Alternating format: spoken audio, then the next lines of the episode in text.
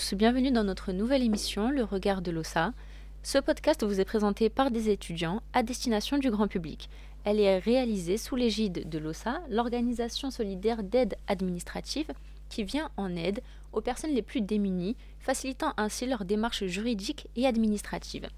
Pour cette émission, nous verrons tout d'abord au sommaire quelques actualités brièvement expliquées par nos chroniqueurs.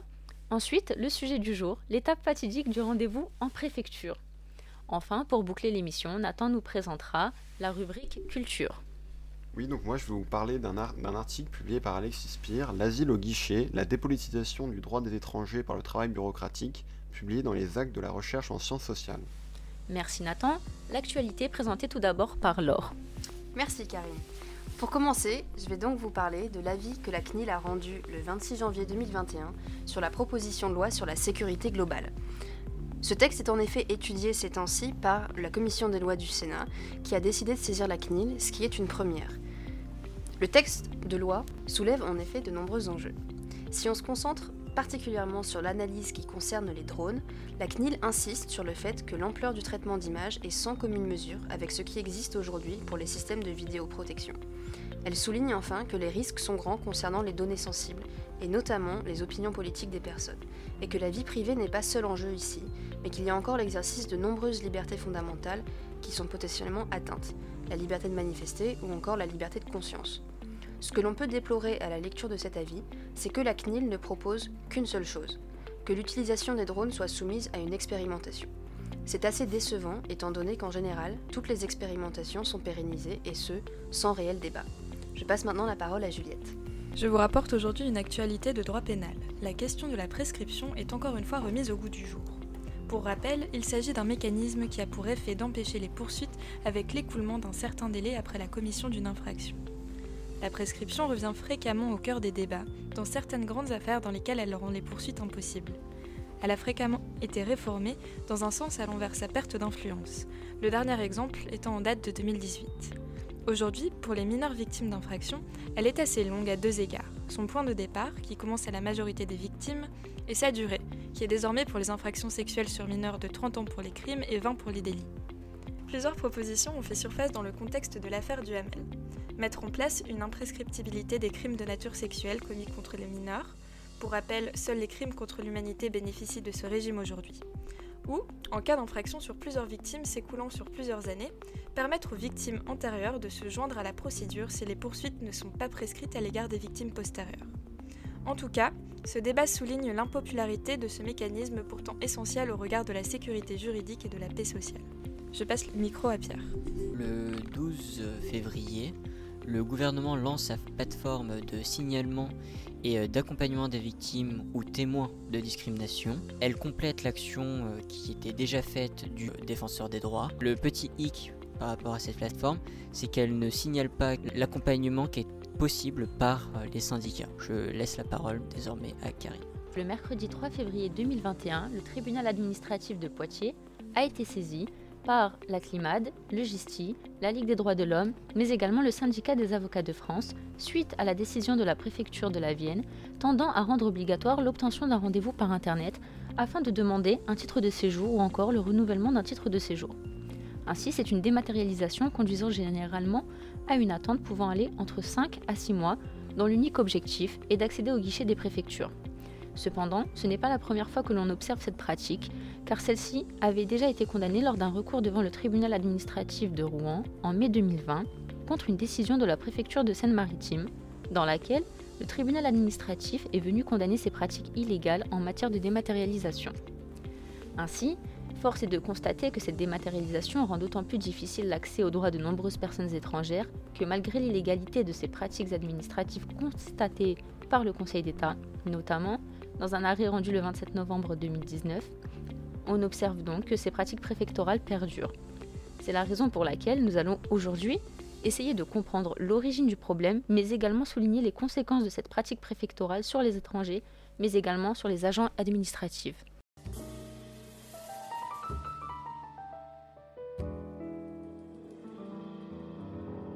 Vais d'abord revenir sur quelques points de droit pour qu'on puisse tous avoir des éléments euh, essentiels afin de comprendre le débat et les problématiques qui se posent. Tout étranger qui souhaite s'installer en France doit être autorisé à y séjourner. Ainsi, deux options s'offrent à eux. Si l'étranger ne réside pas en France, il pourra faire une demande de titre de séjour directement auprès des autorités consulaires françaises dans son pays d'origine ou de résidence. Si l'étranger réside en France, alors il pourra prendre rendez-vous à la préfecture dont il dépend afin de déposer une demande de titre de séjour. Elle n'a pas le droit de refuser de donner suite à un dossier de demande de titre de séjour. Au stade de l'instruction du dossier par l'administration, deux documents permettent à l'étranger d'être en situation régulière sur le territoire français. Le récépissé, qui est délivré lors du dépôt d'une demande de titre de séjour et lors de son renouvellement, sa durée étant variable mais n'étant jamais inférieure à un mois, et l'autorisation provisoire de séjour. Un premier problème émerge à ce stade. Certaines préfectures ont développé une pratique visant à délivrer des attestations de dépôt de demande de titre de séjour au lieu de ces récépissés.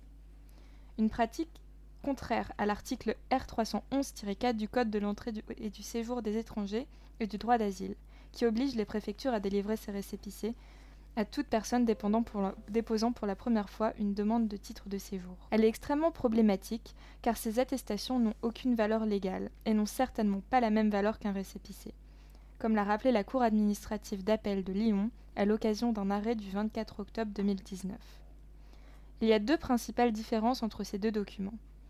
Contrairement au récépissé, les attestations de dépôt de demande de titre de séjour n'autorisent pas les étrangers à rester en France et n'ont pas pour effet d'abroger les décisions antérieures de quitter le territoire. Alors pour ma part, j'avoue que cette situation me paraît assez problématique pour les étrangers qui ont envie de pouvoir attester de la régularité de leur séjour. Parce que s'ils n'ont pas le bon document, et là Pierre, c'est vrai que tu nous avais parlé de certains bénéficiaires, s'ils n'ont pas le bon document, quand ils sont contrôlés, ça pose quand même problème. Et donc pour la sérénité de leur séjour, c'est quand même une, situation qui est très très difficile. Et ça, c'est juste la pratique des préfectures qui se permettent en fait de ne pas respecter la loi.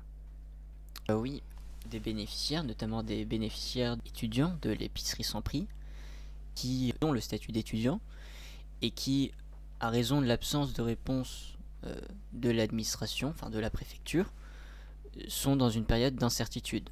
Une incertitude qui, pèse déjà en période de pandémie et qui euh, les bloque et accentue leur situation de précarité. On a euh, des étudiants qui ne peuvent euh, pas travailler, qui donc ont des charges encore plus lourdes, notamment le loyer, avec euh, l'impossibilité aussi dans le cadre des, démarches de sécurité sociale où ils sont bloqués. L'impossibilité, notamment encore sur le logement, de ne pas pouvoir faire de demande d'APL. Enfin bref,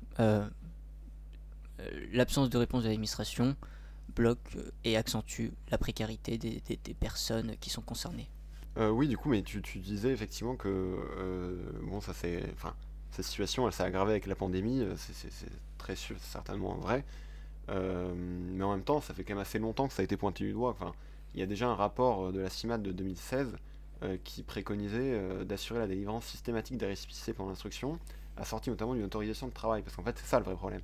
Enfin, de ce que j'ai pu comprendre, c'est que vraiment, une fois que les étrangers euh, sont en attente d'instruction de leur dossier, c'est qu'ils peuvent pas travailler, ils peuvent rien faire. C'est quand même vachement compliqué. Euh, et ça, ça date de 2016, donc c'est quand même. Et c'est ça le comble. C'est ça le truc, parce qu'en plus, on est en crise, euh, enfin sanitaire, et alors qu'on a une problématique qui date d'avant la crise, bah on n'a pas amélioré le système, alors que enfin c'est quand même le moment où il faut. Et d'ailleurs, euh, enfin, on disait ça viole la loi, c'est sûr, mais en plus, c'est complètement contraire à la charte Marianne qui avait été mise en place en 2014 et qui visait notamment à améliorer les rapports usagers-administration. Euh, enfin, c'est, c'est, vraiment ça, ça viole toutes les normes à toutes les échelles. ouais. Et du coup, c'est une situation qui perdure, mais en ce moment, euh, la crise sanitaire a bon dos, quoi. Bah oui, bah, c'est, ça, c'est que en plus, on accueille, on accueille, et en fait, on les laisse comme ça, et ça remet, enfin, c'est ce que je pense. Hein, euh, ça remet totalement en question notre capacité à accueillir les personnes et notamment à les aider à s'intégrer dans notre, bah, dans notre communauté, euh, la communauté française. Surtout qu'en fait la crise a accentué euh, ce, phénomène et surtout ce problème.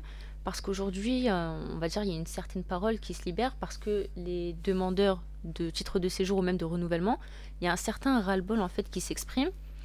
Et notamment sur, sur l'aspect psychologique, il y en a beaucoup qui témoignent, qui disent qu'ils vivent dans un stress permanent. C'est une sorte de bataille tous les soirs à contrôler, à, à checker en fait sur, le site de, sur les sites des préfectures les, différents rendez-vous. Et donc, c'est qui sera le premier à choper un rendez-vous, ou dans le cas contraire, aucun rendez-vous n'est transmis par les sites mis en œuvre. Donc en fait, je pense que c'est ça surtout le réel problème et surtout euh, la communication. Et je sais pas, je crois qu'il y en avait un, l'un ou l'une d'entre vous qui avait fait la référence à ça, mais il y a même, bah, je crois, la CIMAD qui a un algorithme qui permet de savoir un peu quelles étaient les, euh, les probabilités d'obtenir des rendez-vous. Et donc, si une association est capable d'estimer ça, je comprends pas pourquoi la préfecture n'est pas capable de remédier à, ces, à cette situation. Et en plus, enfin, le problème sur la prise de rendez-vous, c'est qu'il n'y a pas de transparence. C'est que vous vous retrouvez sur le site avec euh, euh, demander un rendez-vous, et puis d'un coup, euh, vous avez juste impossibilité, c'est tout. Et on vous dit pas quand est-ce que vous pouvez revenir et tout ça. Et donc après, les personnes, bah, avec le stress, elles appellent, ou sinon même elles se déplacent. Elles se déplacent en hmm. période de pandémie. On a aussi, il faut avoir de l'empathie pour eux, hein, des fonctionnaires qui sont submergés et qui sont submergés par des personnes qui sont frustrées. Et donc tout ça, c'est vraiment une totale désorganisation. Euh, ce, que pointait la CIMAD aussi, ce qui était assez intéressant, c'était euh, l'extrême euh, hétérogénéité et diversité en fonction des territoires. Parce qu'il y a quand même certaines préfectures où c'est bon, il n'y a aucun problème pour prendre des rendez-vous. Je pense notamment bon, ben, à la Haute-Savoie et voilà, il n'y a, pas de problème. Et d'autres où c'est vraiment saturé de saturé de saturé. Et notamment, c'est celle de Créteil. voilà, c'est aucun rendez-vous dans 98% des cas, d'après la CIMAD en ce moment. Et euh, donc, je, sais pas si c'était un algorithme, hein, si c'était vraiment un algorithme qu'ils avaient mis en place, mais en tout cas, ils, ont fait, ils font des tests euh, pour vérifier euh, si c'est possible de prendre un Je suis pas sûr si c'est un algorithme, j'avais pas vu, mais j'en manuel, mais bon, en tout cas, ça pointe quand même vraiment du doigt la question de la démétarisation des actes, et, de la démétarisation de, du service public globalement. Et, et, ce qui est intéressant, c'est effectivement, donc c'était un, un, tu me disais, un, un arrêt de la CNIL, enfin une décision de la CNIL de 2013 qui pointait du doigt et la nécessité et l'importance de mettre en place une alternative, la possibilité pas forcément de que prendre rendez-vous et toujours, pouvoir avoir un choix. Oui, parce qu'aujourd'hui, euh, c'est vrai qu'il y a une fracture numérique. On a tendance à l'oublier, notamment dans ce contexte de crise sanitaire. Mais euh, il y a quand même une bonne partie des personnes sur le territoire qui n'ont pas accès euh, aux outils informatiques. Et du coup, ces personnes-là qui sont en général dans une situation de précarité, le fait de, ne pas mettre en place d'alternatives et de forcer la prise de rendez-vous sur euh, Internet, ça a pour effet de les exclure encore plus et d'aggraver finalement leur situation d'exclusion et de précarité, ou euh, de, de, les renvoyer vers des associations, alors que ce n'est quand même pas le travail des associations de faire le, le travail de, mm. finalement d'assurer l'accessibilité aux services publics. Mais c'est vrai, en fait, on a mis en place euh, le système de rendez-vous en ligne parce qu'avant on avait des queues en préfecture avec le problème aussi des, des personnes qui vendaient leur place et tout ça. le problème c'est qu'on met une solution qui est encore plus compliquée parce que maintenant on, est, on laisse les personnes sur cette situation où c'est euh, euh, bah voilà, vous devez prendre rendez-vous en ligne. S'il n'y a pas de réponse, bah vous vous débrouillez. Et donc, enfin, les personnes vont rarement voir un avocat parce qu'ils demandent un rendez-vous. D'autant qu'en principe, en, droit administratif, hein, c'est il faut euh, une réponse de l'administration. Là, on fait euh, vraiment. Euh, si les personnes veulent obtenir rendez-vous avec l'aide d'un avocat, c'est sans cette, cette réponse de l'administration. Et c'est là où les, les, gens doivent savoir, les personnes étrangères qui sont face à cette, problématique, c'est qu'ils peuvent aller voir un avocat qui va les aider à obtenir rendez-vous. Je crois que c'est une procédure de référé, mais c'est à préciser. Euh, par laquelle des avocats peuvent les aider à obtenir rendez-vous. Mais c'est là, c'est très c'est compliqué parce que déjà il faut rassembler des preuves qu'on n'a pas pu obtenir un rendez-vous. Donc ça veut dire qu'il faut euh, faire des, euh, des captures d'écran, à chaque fois où il n'y a, a, pas de possibilité de prendre un rendez-vous. Il faut le montrer, enfin il faut montrer que c'est notre écran parce que maintenant la préfecture est un peu plus pointilleuse sur ça, alors que voilà, c'est pas la faute des bénéficiaires. Hein. Il, faut, euh, il faut montrer que c'est son écran à lui et pas un screenshot que les personnes se sont partagées. Donc vraiment, on est euh, sur une, euh, une situation compliquée où on n'a pas vraiment apporté, enfin l'administration n'a pas apporté de véritables solutions et voire à, vraiment accentuer les difficultés. Enfin c'est ce que je pense et voilà.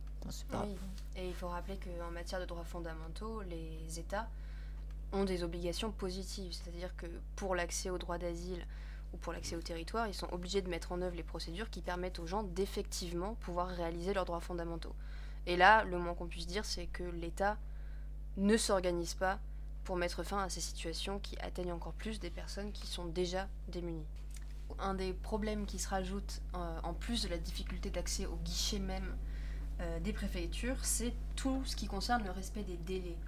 Parce qu'en fait, très souvent, euh, on ne peut pas enclencher les procédures de renouvellement de titre de séjour avant un certain temps et les règles de délai changent selon les préfectures. Donc déjà, il y a un problème d'accès à l'information parce que c'est quand même pas évident de s'y retrouver dans toutes ces règles, mais surtout ça peut mettre des gens dans des situations très difficiles. Donc en général, on peut euh, enclencher sa demande de renouvellement de titre de séjour dans les deux mois qui précèdent la date d'expiration du titre.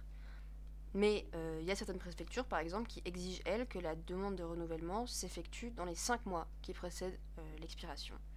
Et donc tout ça, ça se rajoute en plus au fait qu'après, les préfectures ont elles-mêmes un délai à respecter pour traiter la demande, et qu'elles ne le respectent pas forcément, ce qui laisse encore une fois les demandeurs dans des situations difficiles parce qu'ils ne savent pas forcément comment réagir face à ce silence. Donc je ne sais pas ce que vous en pensez, toutes ces questions de délai. Peut-être assez perturbant parce que tu laisses quand même un, doute et sachant qu'il y a beaucoup de bouche à oreille, tu sais, parce que comme l'a dit Pierre, tout le monde ne passe pas par euh, des avocats ou bien par une aide juridique ou administrative. Par conséquent, c'est souvent du bouche à oreille ou bien de l'information prise sur Internet. Et donc ça, ça peut, euh, ça peut mener à de fausses informations et donc euh, ça peut complètement mettre à mal un dossier ou encore un, un potentiel renouvellement de titre de séjour. Oui, c'est vrai que là, c'est assez incompréhensible aussi que les pratiques soient aussi différentes d'une préfecture à l'autre. Enfin, je trouve que ça vaudrait peut-être le coup que la procédure soit exactement de même nature sur tout le territoire.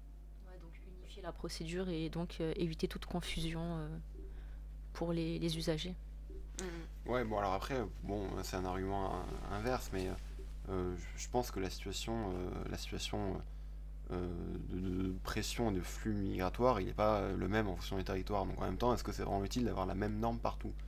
Moi, je, suis assez favorable à la différenciation des normes et notamment l'adaptation en fonction des territoires. Après, il faut pas que ce soit non plus le bordel et qu'on ne comprenne rien.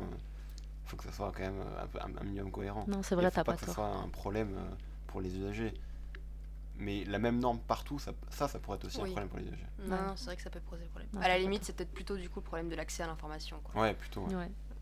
Problème euh, d'autant plus mis à mal avec euh, la fermeture de certains pré-guichets d'information, il me semble ah que c'est ça, dans un certain nombre de préfectures, ce qui fait que euh, pour les, les, usagers qui n'ont pas forcément envie ou qui ne maîtrisent pas l'outil informatique pour prendre des informations sur le site de la préfecture, s'ils se rendent sur place, ils vont avoir un petit peu du mal à obtenir l'information. En tout cas, ils pourront pas forcément s'entretenir avec euh, le personnel qui était antérieurement posté, posté, à ces pré-guichets d'information. Après, je, ne connais pas l'état des brochures dans les préfectures, mais j'espérais espérer qu'elles sont claires.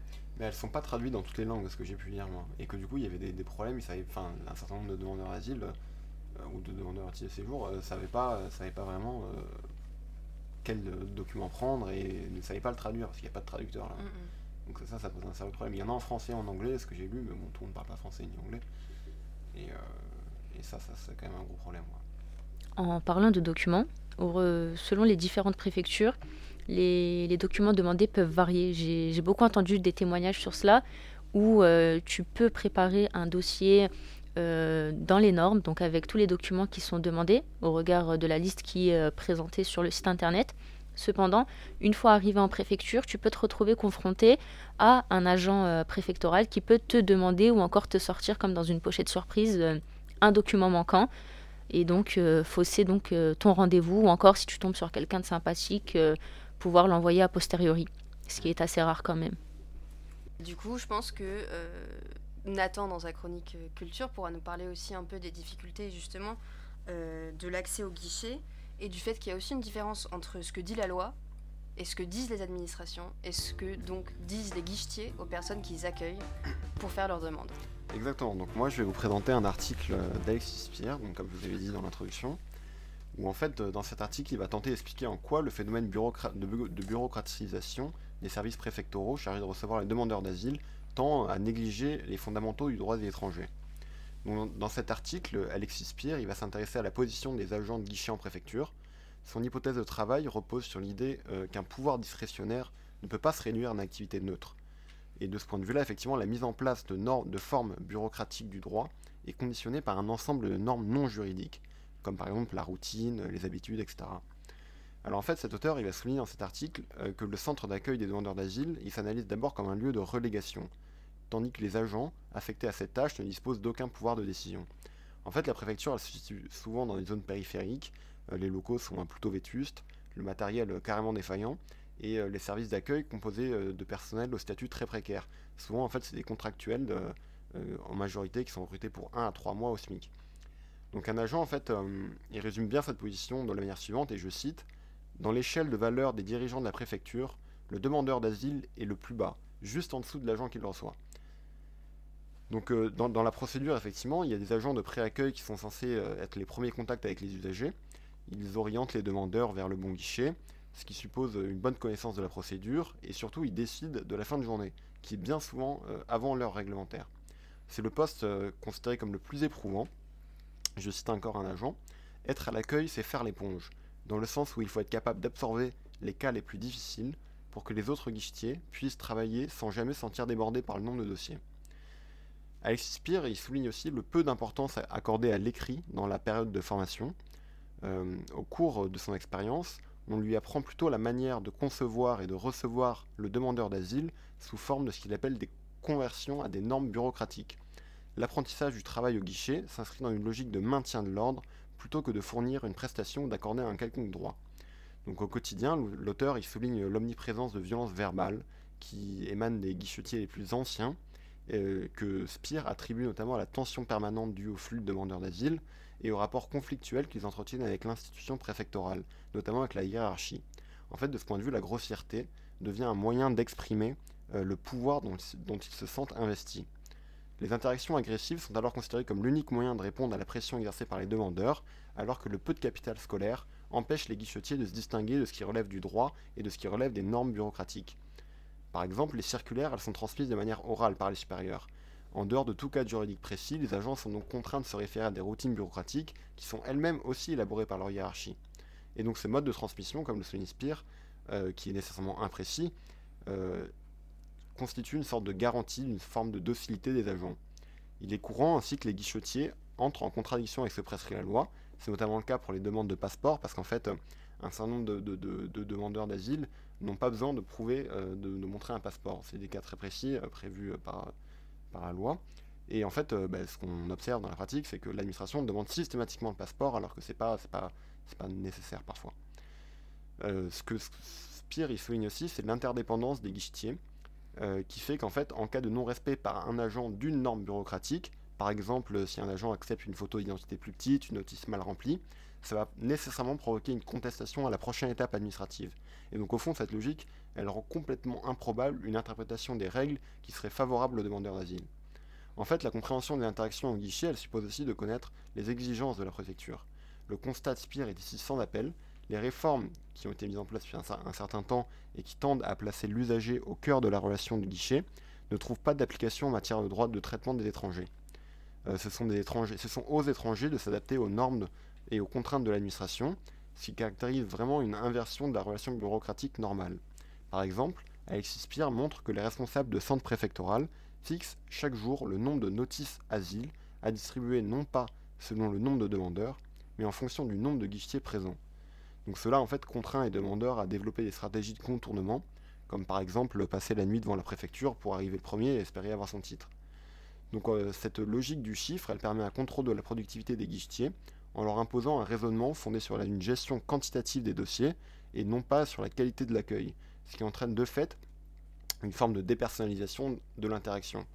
Cette obsession du chiffre peut même conduire euh, à ne jamais dépasser le chiffre attendu, de peur que la hiérarchie en profite pour augmenter la cadence au nom d'une forme de solidarité. Certains n'hésitent donc pas à choisir les cas les plus rapides et feignent d'ignorer les cas les plus complexes. Par ailleurs, la compréhension par l'étranger de sa situation ne fait pas partie des, missions du guichetier, de sorte que tout dialogue ou tout échange d'arguments avec lui et le demandeur est complètement prohibé. La responsabilité des malentendus ou d'une perte de documents va être systématiquement imputée au demandeur d'asile, alors même que l'erreur peut venir de l'administration. Et dans toutes les manières, le demandeur d'asile n'a pas les ressources sociales et culturelles pour contester les décisions du guichetier. Parfois même, la pratique de corruption témoigne du sentiment d'impunité des agents, bien que l'auteur relève, quand même que cette pratique est assez exceptionnelle. Donc au fond, euh, dans cet article, globalement, Alexis Spear il distingue trois types de guichetiers, forme d'idéotype. En premier, le guichetier réfractaire, qui va être en opposition avec l'ordre normatif en vigueur dans le service. Donc la plupart, en fait, c'est des, des, gens qui estiment avoir échoué quelque part, et l'exercice de ce métier n'est vraiment pas du tout un choix volontaire. Ces derniers sont donc en complet décalage social, politique et générationnel avec leurs collègues. Ils s'appliquent donc à être très attentifs aux demandes des étrangers au nom d'une forme d'impératif humanitaire. Et cette attitude, par contre, ce que Spire euh, montre, c'est qu'elle tend à s'estomper avec l'ancienneté dans le service, et qu'au final, au bout de deux ou trois ans, euh, ce type de guichetier va demander une mutation dans un autre service. Ensuite, un deuxième type de guichetier, c'est le guichetier gardien, du temple. Leurs origines sociales, donc elles sont assez comparables avec ces derniers, euh, qui affichent ouvertement leur loyalisme envers l'institution préfectorale. Ces derniers sont souvent promus à des postes d'encadrement et à des postes de responsabilité. Ils sont le plus attachés à la défense des intérêts de l'État et connaissent le mieux les rouages de la procédure. Mais euh, ils se méfient par principe des étrangers. Et par exemple, ce que note Spire et ce qui est assez intéressant, c'est qu'ils mobilisent de façon extrêmement récurrente la figure du faux réfugié pour légitimer les conditions déplorables d'accueil de, ces derniers. Enfin, euh, un dernier idéal type, ça va être le guichetier pragmatique, qui va se caractériser par une distance affichée à l'égard de toutes les considérations morales et qui va développer un rapport complètement dépassionné à sa mission. En général, ils sont issus du secteur privé, ils sont très respectueux des normes en vigueur et sont extrêmement attachés à leur indépendance. Et à partir de ces trois idéotypes, on peut donc distinguer trois modalités euh, d'application du droit aux étrangers, euh, qui, peut se concevoir donc sur soit le mode de la compassion, dans le premier cas, soit de l'intransigeance, dans le deuxième cas, soit de l'indifférence. Mais en tout état de cause, toutes ces postures, elles tendent à converger vers une même représentation dépolitisée du demandeur d'asile. Et donc euh, Alexis Spire en conclut son article de la manière suivante La pénurie organisée de moyens matériels et humains, la technicisation des procédures, la mise à distance des règles de droit et l'imposition d'objectifs chiffrés en matière de traitement des demandes sont autant d'éléments qui contribuent à l'instauration d'une relation bureaucratique inversée, comme on a pu le voir, faisant jouer à l'étranger le rôle de variable d'ajustement destiné à pallier les dysfonctionnements de l'institution. Et voilà, donc c'est un un article qui est assez intéressant et je, suis assez content de vous la présenter.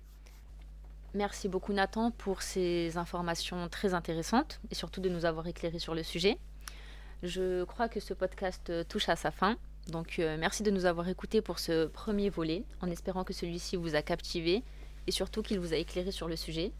Avant de clore euh, l'émission, un petit point d'actu euh, sur l'association présenté par Pierre.